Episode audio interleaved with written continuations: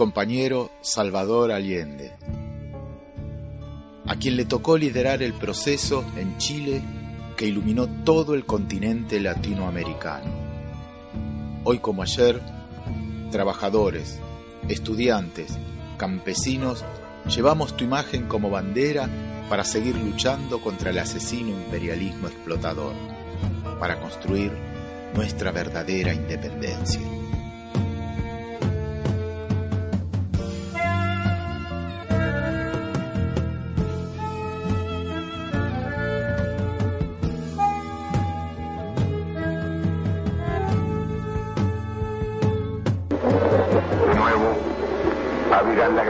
Alamedas por donde pase el hombre libre para construir una sociedad mejor. ¡Viva Chile! ¡Viva el pueblo! ¡Vivan los trabajadores! Estas son mis últimas palabras. Tengo la certeza de que mi sacrificio no será en vano. Tengo la certeza de que por lo menos será una lección moral que castigará la felonía, la cobardía.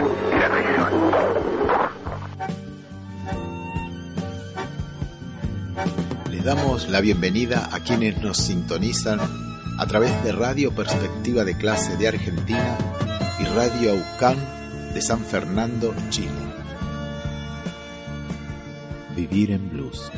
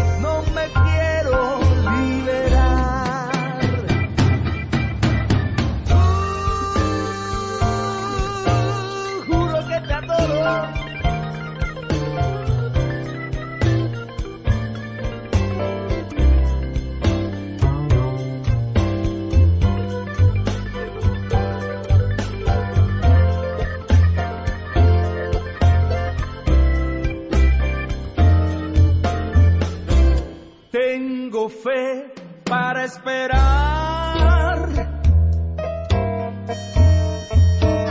contigo anhelo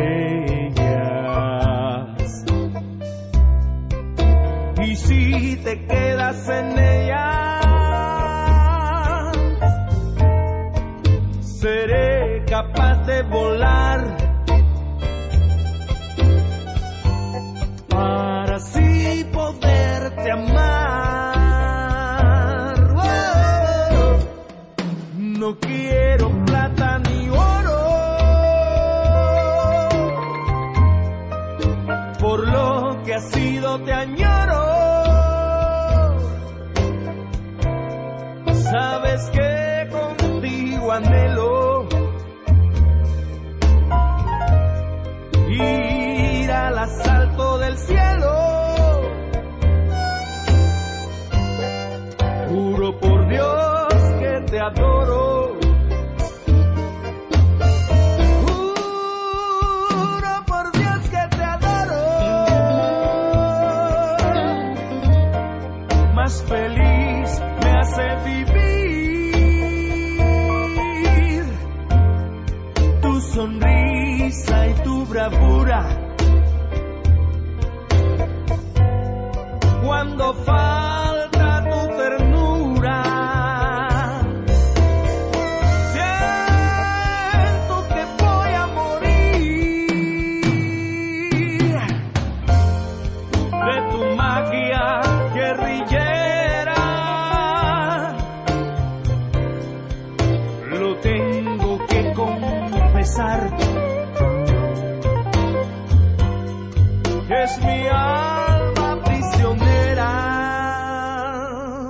Quiero, no me quiero liberar.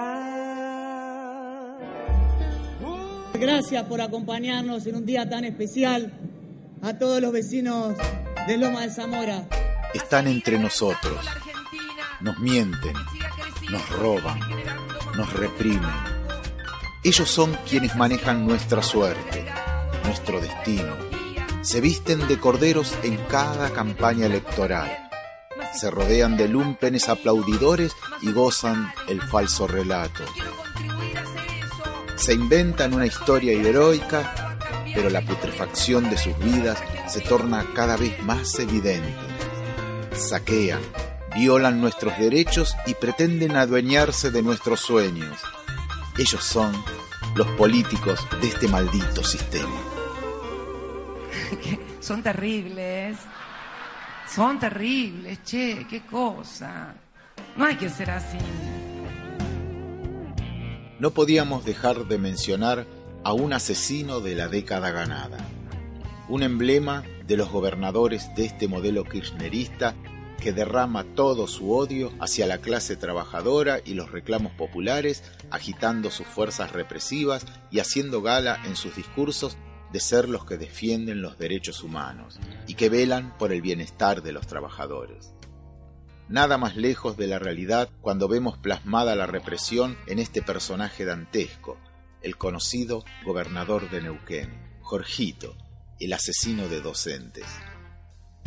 Este espécimen y engendro de la política feudal que late en las provincias es el reflejo de todas las barbaridades que nuestro pueblo debe sufrir a manos de un represor vestido de demócrata bajo este sistema nefasto. Jorgito, como todos los caudillos provinciales, cuenta con un arsenal de medios de comunicación y periodistas para lavar su imagen y sus desbordes de poder. En sintonía con la justicia nacional y popular, se encargó de vaciar todas las fiscalías de Neuquén, con lo cual no existen denuncias y la gente, cansada de presentarse para realizarlas, abandona los reclamos para no seguir perdiendo el tiempo. Entre sus delicadas maniobras de encubrimiento a los empresarios locales, Jorgito otorgaba subsidios millonarios a quienes le rascaran la espalda y le permitieran obtener una suma razonable para realizar las propuestas empresariales. Para eso es necesario la participación del Instituto Autártico de Desarrollo Productivo, el IADEP, organismo del cual partieron un sinfín de subsidios multimillonarios y de reputación muy cuestionable. Uno de los casos emblemáticos es el proyecto que llevaría a cabo la empresa Geografía del Sur, la cual estaba en manos de un gran amigo de Jorgito, la cual recibió la módica suma de 5 millones de pesos para la remodelación del Hotel Sol de los Andes que había pertenecido a una cooperativa de los telefónicos y el cual iban a destinar a un complejo educativo para realizar las prácticas de las carreras de hotelería en el marco del programa de educación perteneciente al Estado. La empresa se comprometía a invertir un peso por cada peso que el gobierno le girara. No solo no invirtió un solo centavo, sino que desaparecieron grandes cantidades otorgadas en obras que jamás se hicieron. Y la empresa no solo no remodeló el hotel, sino que lo destruyó y lo saqueó por completo.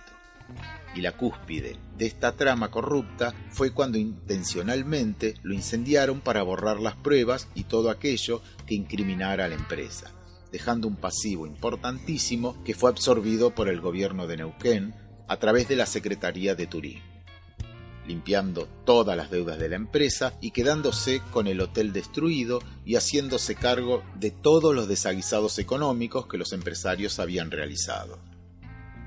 Todo esto se logró de la mano de un decreto que Jorgito firmó 15 días antes de abandonar el poder. Hoy por hoy, el hotel es un símbolo de la corrupción de Neuquén. Empresas que roban, un gobierno que las cubre, el pueblo pagando las deudas privadas y los alumnos en la calle, sin tener un lugar para realizar sus prácticas. Toda una radiografía de nuestro sistema. Pero la corrupción no es la única beta que desarrolló el inefable Jorgito. Digamos que toda su carrera política la cimentó en base a nutrir el ala represiva del poder para detener de manera violenta todas aquellas manifestaciones en contra de sus políticas. Con su norte enfocado hacia ejemplares como Bush y Rudolf Giuliani, este imbécil se encargó de endurecer el aparato represivo basándose en los modelos de cero tolerancia yanquis. En una provincia con un pueblo que sale a las calles a luchar, tierra en la que se vio parir grandes gestas de la lucha social, un gobernador como Jorgito, amante de la represión, no puede hacer otra cosa que hacer gala de su pasión. En sintonía con el gobierno nacional, mientras dice defender los derechos de los trabajadores, sale a la calle con toda su patota de policías a reprimir las protestas sociales a tal punto que en un hecho en el cual los docentes salieron a reclamar cortando la ruta por mejoras en las condiciones salariales y laborales, la protesta fue desactivada por el accionar represivo. Se había decidido retirar el reclamo y los docentes decidieron desconcentrar.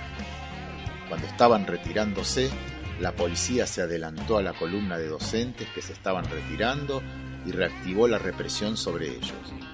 Estos hechos increíbles tuvieron como desenlace el asesinato de Carlos Fuentealba a manos de la policía que comandaba Jorgito, la cual le disparó una granada de gas lacrimógeno en la nuca cuando éste se encontraba en la parte de atrás de un vehículo cuando se estaban retirando, provocándole una herida muy grave que terminaría por matarlo al día siguiente.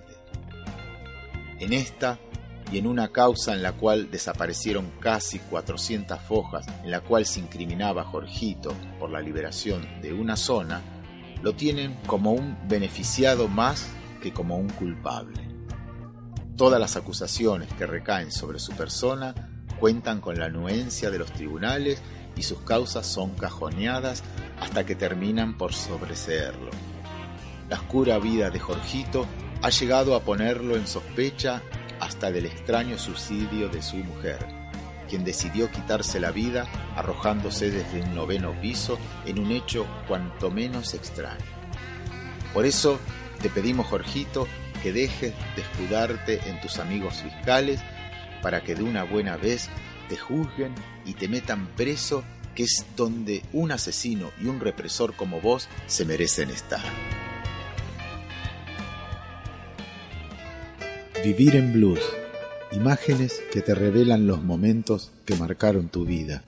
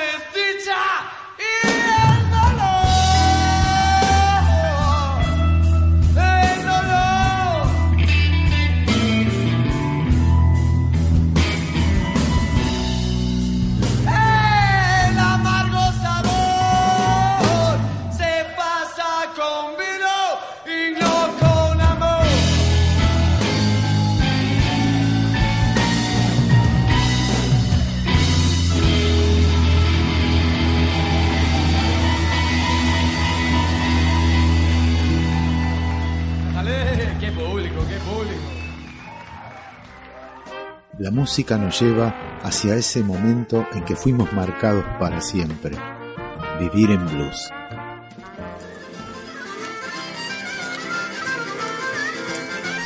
Se lo puede encontrar por Santiago, por Valparaíso o cualquier otro lugar de Chile. Lo muestran en internet. Lo convocaron en la televisión.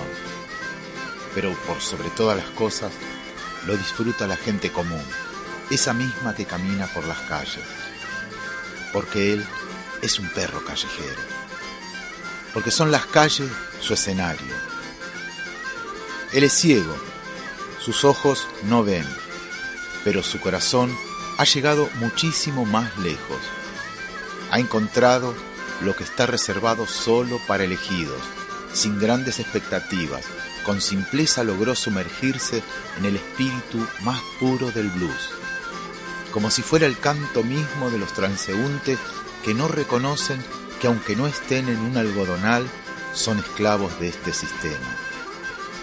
Según él mismo lo manifiesta, su aprendizaje del instrumento fue puramente intuitivo y así logró dominar. Consiguió una comunión perfecta con la guitarra y la armónica al punto de partirte el alma en pedazos en cada canción. Eso eso es el blues. Espontáneo, libre, talentoso. Sería una fortuna encontrarlo en la plaza de armas o en algún pub de mala muerte. Seguramente pasará a formar parte de la leyenda como un verdadero bluesman. Su nombre es Juan Cárdenas, más conocido como Johnny Blues.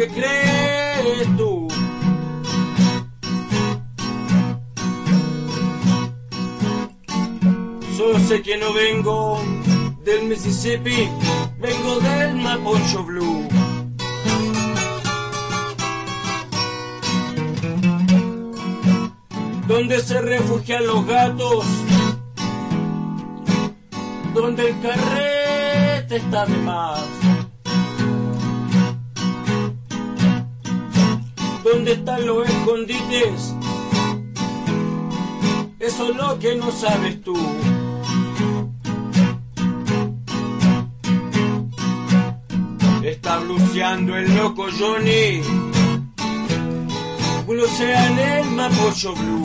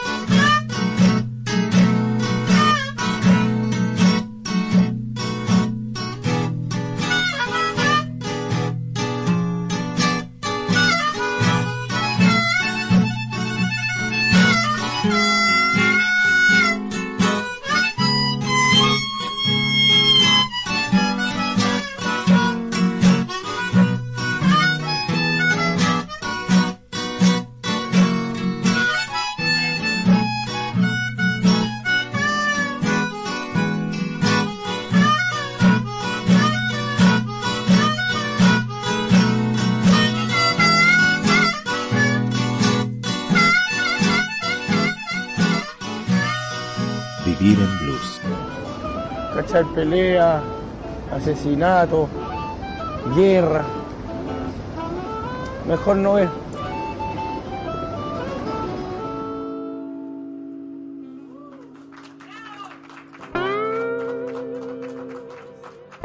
El blues no es nada más que un buen hombre sintiéndose mal.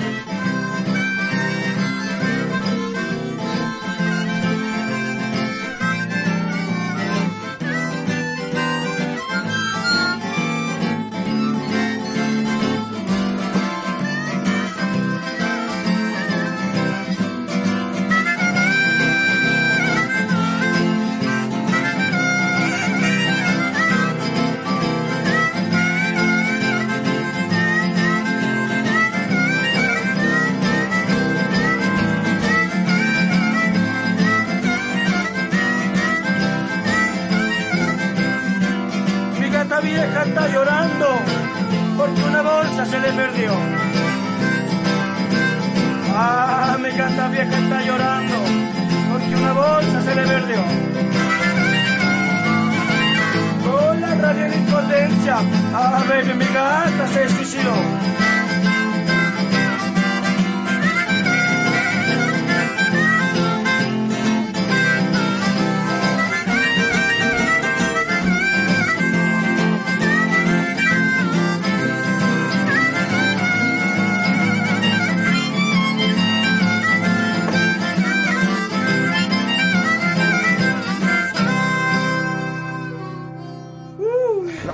Sí.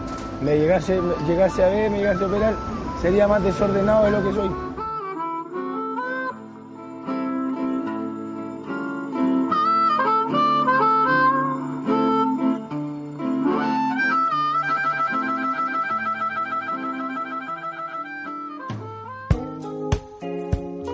Estás escuchando Vivir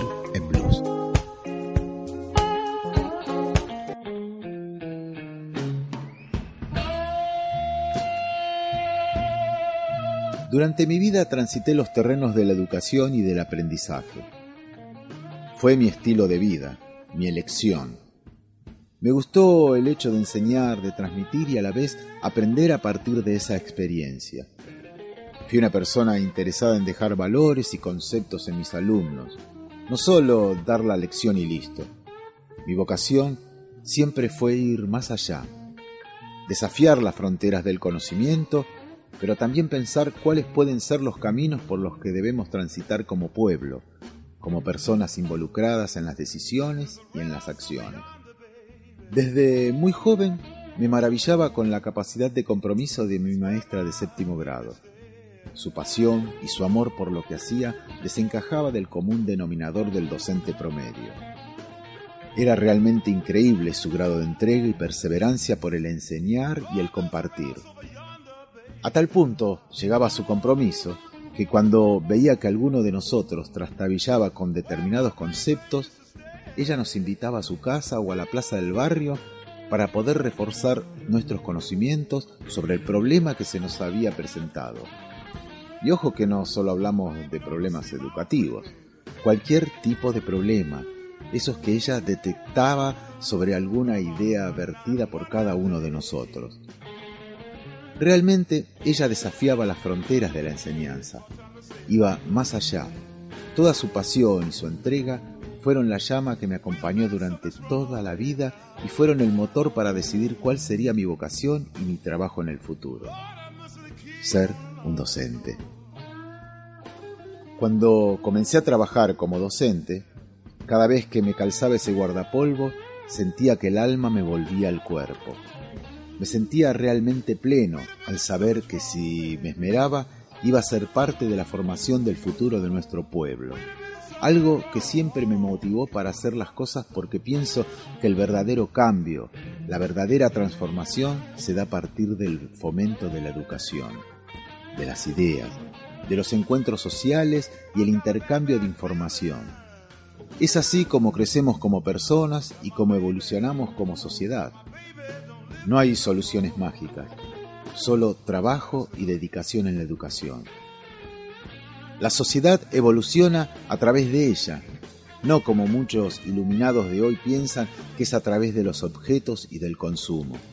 ¿Cómo puede ser evolucionada una sociedad basada en el consumo cuando ésta tiene a muchos de sus integrantes marginados y en condiciones paupérrimas? ¿Cómo se puede decir que un país con carencias en lo educativo puede ser libre? Lamentablemente, si no se apuesta a la educación, nuestro futuro tiene la certeza de la dominación de quienes quieren manejarnos como ganado arriado hacia sus corrales. Cada mañana me levanto pensando con lo que me voy a encontrar en mi clase. ¿Qué preguntas tendrán para hacer? ¿Cuáles serán sus inquietudes? En fin, todo aquello que no solo tenga que ver con lo lectivo. Porque cuando decidí ser docente, me propuse apostar a más. Disfruto quedarme un rato más hablando con los chicos que nos salen corriendo como locos cuando suena el timbre del recreo. Nos quedamos conversando sobre las dudas y las cosas que quieren mejorar y plantear a las autoridades de la escuela. Sus inquietudes son motivo de reflexión y de tratamiento. Yo sé muy bien que no todos los que abrazaron esta profesión tienen mi misma manera de pensar y de hacer, pero lo que importa es que cada uno haga lo que crea conveniente para mejorar nuestra realidad. Porque así es como se logran las verdaderas transformaciones dentro de la sociedad, dándole herramientas para construir y defenderse en el futuro. Cuando un chico tiene una duda, una pregunta acerca de cómo resolver ciertas situaciones, es motivo suficiente para que le dedique toda mi atención y mi respeto. Recogemos lo que sembramos siempre se los digo. Al punto que al culminar algún consejo o resolución de una duda, ellos mismos riéndose me la repiten como si yo fuera una especie de disco rayado que les machaca y machaca la mente una y otra vez con esa frase cuan masa y cincel sobre una piedra que se trata de moldear para terminar de hacer una obra de arte. Algo que seguramente luego valdrá la pena apreciar la educación es un arte. Los docentes no somos conscientes de eso, pero es así. Poseemos las condiciones para que eso sea un hecho. Tenemos la esencia de realizar una obra de arte en cada niño cada día, más allá de la cotidianidad y la rutina que a veces terminan con ese halo cuasi mágico que tenemos y que terminan por dilapidar y denostar nuestra profesión. La tarea de un docente no es para nada sencilla. Más allá de que muchos tengan preconceptos y abran juicios de valor sobre lo que hacemos, hay un sinfín de ideas volcadas en el imaginario colectivo. Los docentes tienen tres meses de vacaciones en verano y quince días en invierno. Otros Muchos docentes faltan a clase porque aducen problemas de salud y piden extensas licencias que les permiten seguir cobrando sin trabajar, y demás hierbas que se han desplegado intencionalmente por nuestros gobernantes para ponernos al pueblo en contra. Y es que a veces es justamente eso lo que te motiva a ir más allá, a no rendirte nunca, a creer que detrás de todo este deterioro vamos a encontrar una luz de voluntad que nos haga seguir de pie, caminando todos juntos.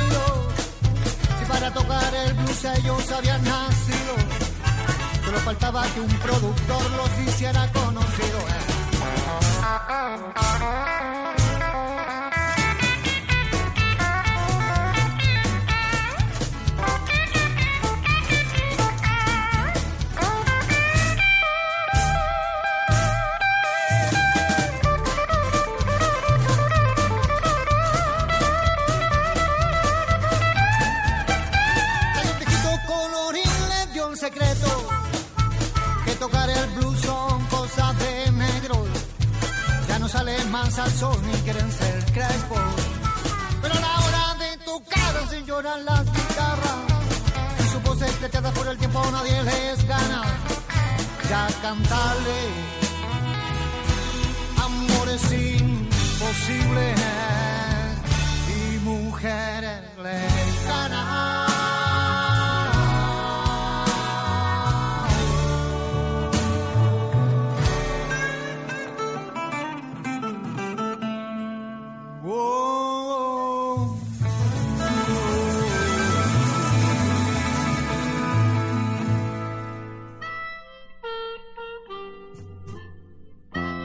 voces de nuestras vidas se hacen escuchar cuando ya no queda nada más que oír. Vivir en blues.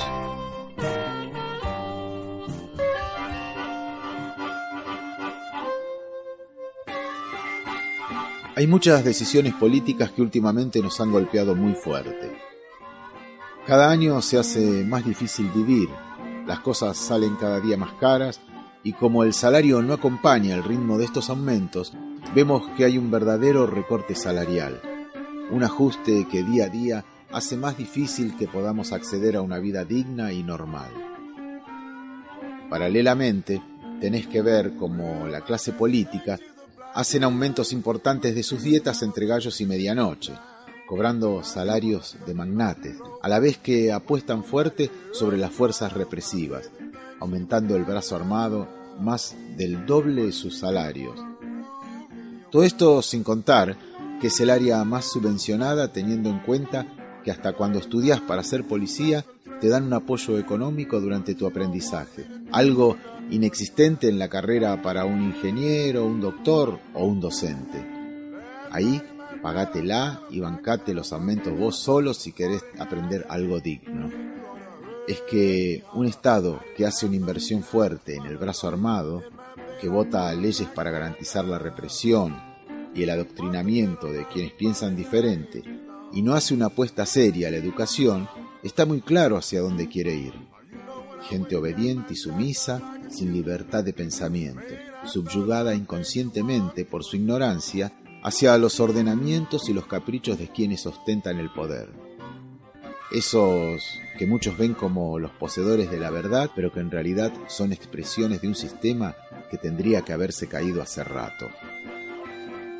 Es increíble verlos a estos personajes opinando acerca de la dignidad, de la equidad, de la justicia social, justo cuando descendieron de un helicóptero levantando una gran cantidad de polvo en medio de un escenario improvisado, en un descampado de barrio carenciado, casi haciendo rozar la tragedia y la comedia. Uno no sabe si reírse irónicamente por tanto desequilibrio refregado en las narices polvorientas de la gente, que encima los aplaude inocentemente cuando estos extraterrestres llegan a los barrios como maldición de Malinche. Y son extraterrestres porque parece que no habitan en esta tierra, que están inmersos en un plano diferente, en otra realidad, en otra galaxia. Te vienen a hablar de prosperidad en un barrio, en que mueren los pibes de frío, de hambre y por la falta de asistencia médica. Lo digo yo porque sé la realidad de mi barrio, de su escuela, ahí donde dujo y decidí quedarme a cambiar la realidad poniendo mi granito de arena para esa construcción, que creo debe estar en manos nuestras y no dejárselas libradas al poder de estos corruptos, estos plutócratas vestidos de gente con buenas intenciones. ¿Cuándo vamos a aprender a dejar de ver la cáscara, la publicidad del político sonriente, ese con la camisa remangada, simulando trabajo e igualdad para conocerlos tal cual son, para saber cuál es el plan que tienen para todos nosotros.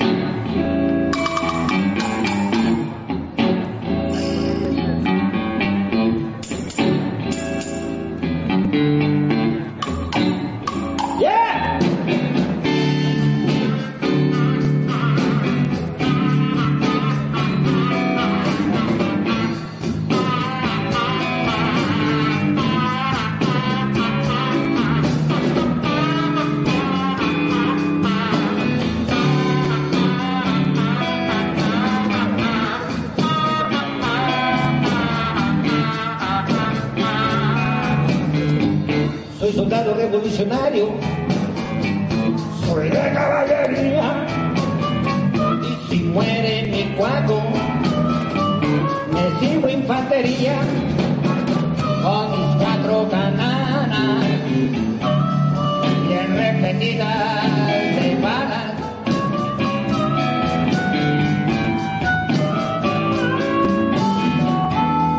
Y cuando estoy en combate, le doy vuelta.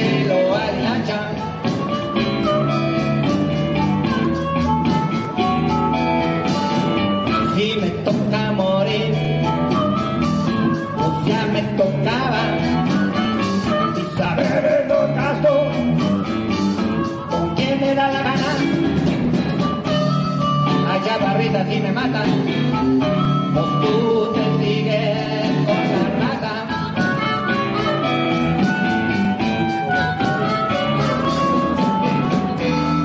Toma, no me hagas la tumba otra. Va a seguir.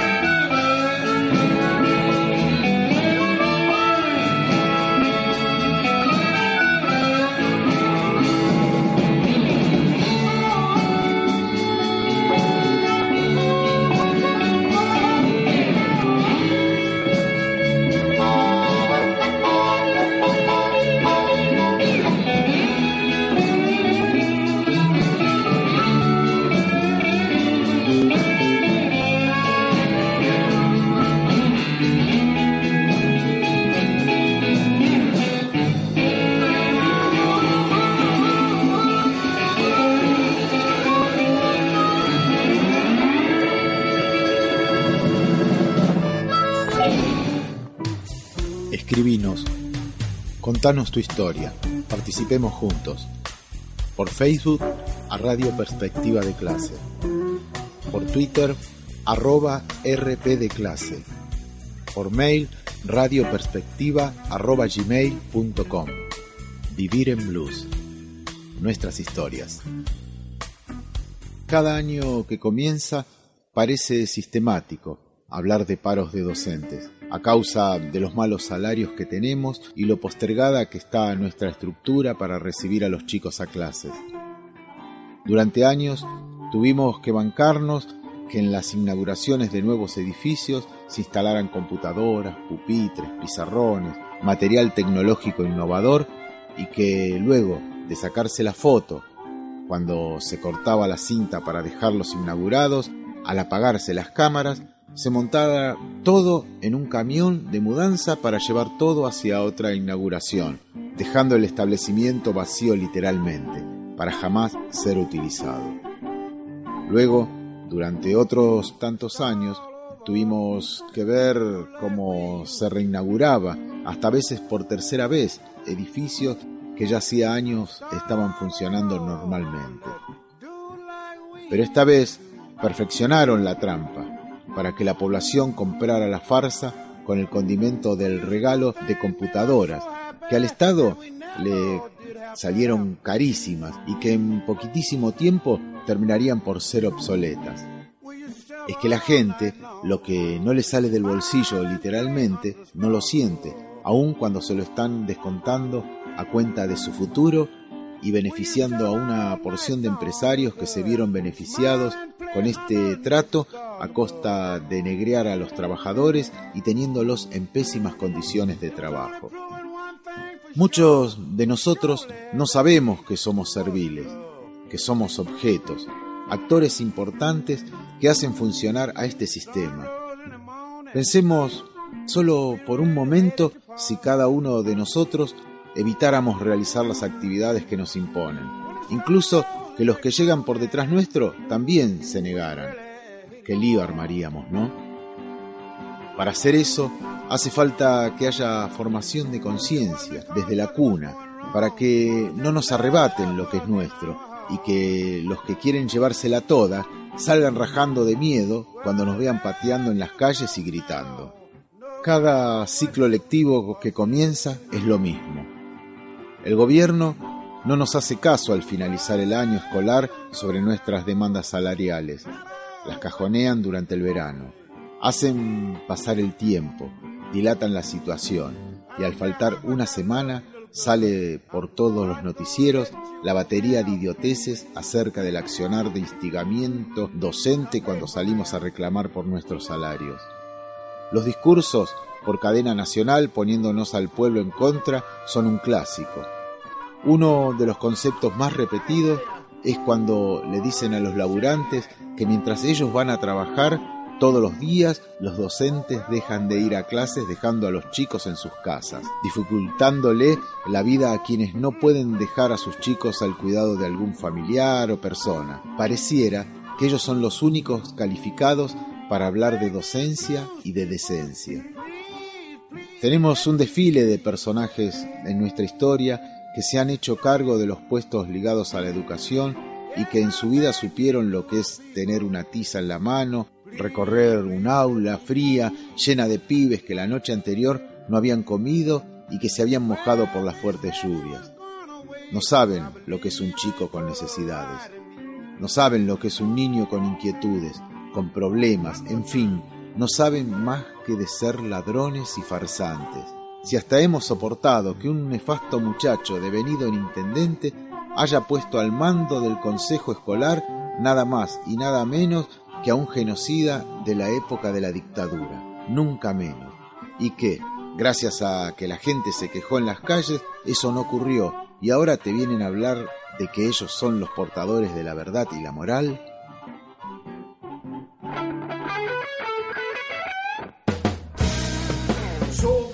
caballeros motorizados, no del medioevo, sino del asfalto, chasqui, pony express mensajeros. Casco y candy en manos, saetas, saetas en el viento. No nos para nada, ni la lluvia ni el trueno. El trabajo es duro, pero sueldo, documentos. Pisa valores, remedios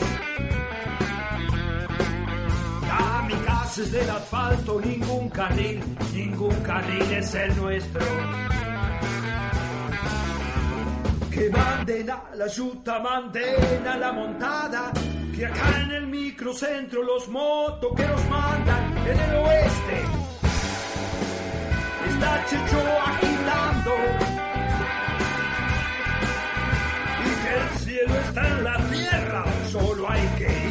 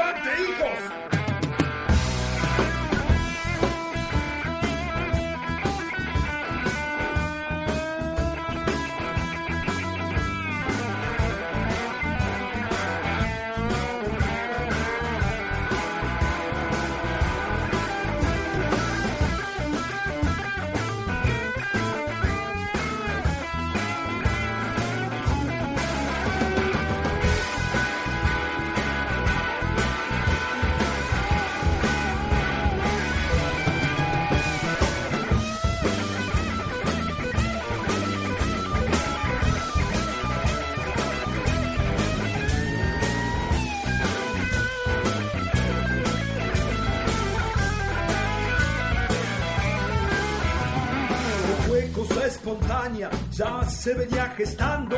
Fueron muchas las luchas y se rebalsó el vaso santiagueñazo.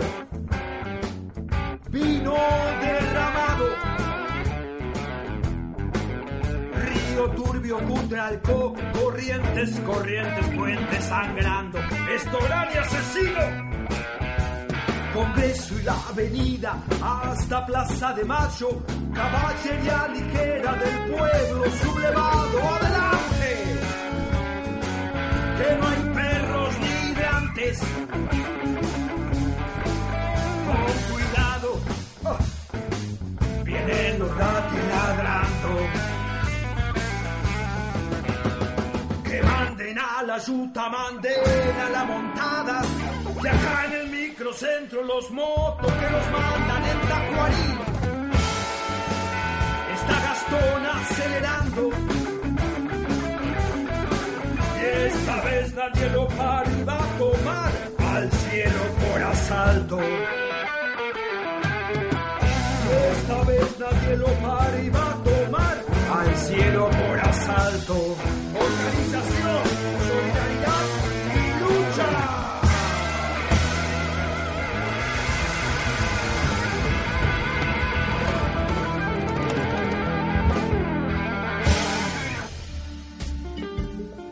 Sigo pateando las calles de mi barrio y sigo encontrando las mismas miserias, los mismos problemas, las mismas carencias.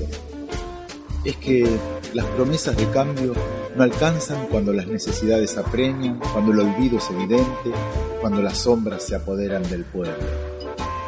Vivir en blues. La opción, el cambio y la solución somos vos, soy yo, somos todos nosotros unidos. Todo este rollo al que estamos acostumbrados todos los años va de la mano de la entrega de los sindicatos genuflexos que tenemos. Es que a veces somos tan ignorantes que no sabemos distinguir a un trabajador de un aprovechador, de un trepador, y lo ponemos a manejar las riendas de nuestros reclamos como si no supiéramos que van a terminar transando con el poder luego de unas escenas de lucha y revolución falseadas. Tan solo tenés que ver cómo crecen de talla cuando comienzan a hacerse cargo del destino de los trabajadores para dilucidar que esta persona no hace otra cosa que darse la buena vida a costa del esfuerzo de los laburantes. Es muy triste saber que muchos de los padres que son explotados en las empresas en las cuales trabajan no comprenden lo que intentamos hacer cuando salimos a las calles para luchar, no solo por nuestro salario, sino por mejores condiciones educativas, para que todo el esfuerzo que se viene haciendo valga la pena. Muchas veces nos vemos poniendo dinero de nuestro bolsillo para que las cosas se puedan hacer, a causa de la falta de presupuesto. Cada vez que me cruzo con uno de mis alumnos camino a una marcha o protesta, le digo, espero que no me condenes por esto y comprendas que algún día vas a entender lo que hoy estoy haciendo. Mi intención es que ese chico, que algún día va a ser un trabajador, sepa cuál es el camino que hay que tomar cuando alguien quiere aprovecharse de él, o de algún compañero, porque estas lecciones no te las da ningún programa educativo, no aparece en ninguna clase de instrucción cívica, y si alguien en la vida no te las aconseja a tiempo, puede ser una catástrofe para nuestro pueblo en el futuro, porque va a poner a pelearnos a pobres contra pobres, ignorando quiénes son los verdaderos autores intelectuales de esta masacre silenciosa y oscura. Por eso es que un día decidí ser docente, no solo para enseñarte lengua y ciencias sociales, porque aposté a dar todo aquello que en la vida me sirvió como herramienta para dar un paso hacia adelante, porque socializar los conocimientos nos hará pensar a todos un poco más y seremos más críticos a la hora de reclamar. Es preciso saber que cuando un docente sale a la calle a marchar, comprendamos que en ese momento también está dedicándose a educar, a formar a nuevas generaciones que deberán hacer un gran esfuerzo por acabar de una vez con tanta desigualdad y tanta ignorancia. Hasta aquí hemos compartido otra historia. Y me quedo con la ilusión de un nuevo encuentro luego del recreo.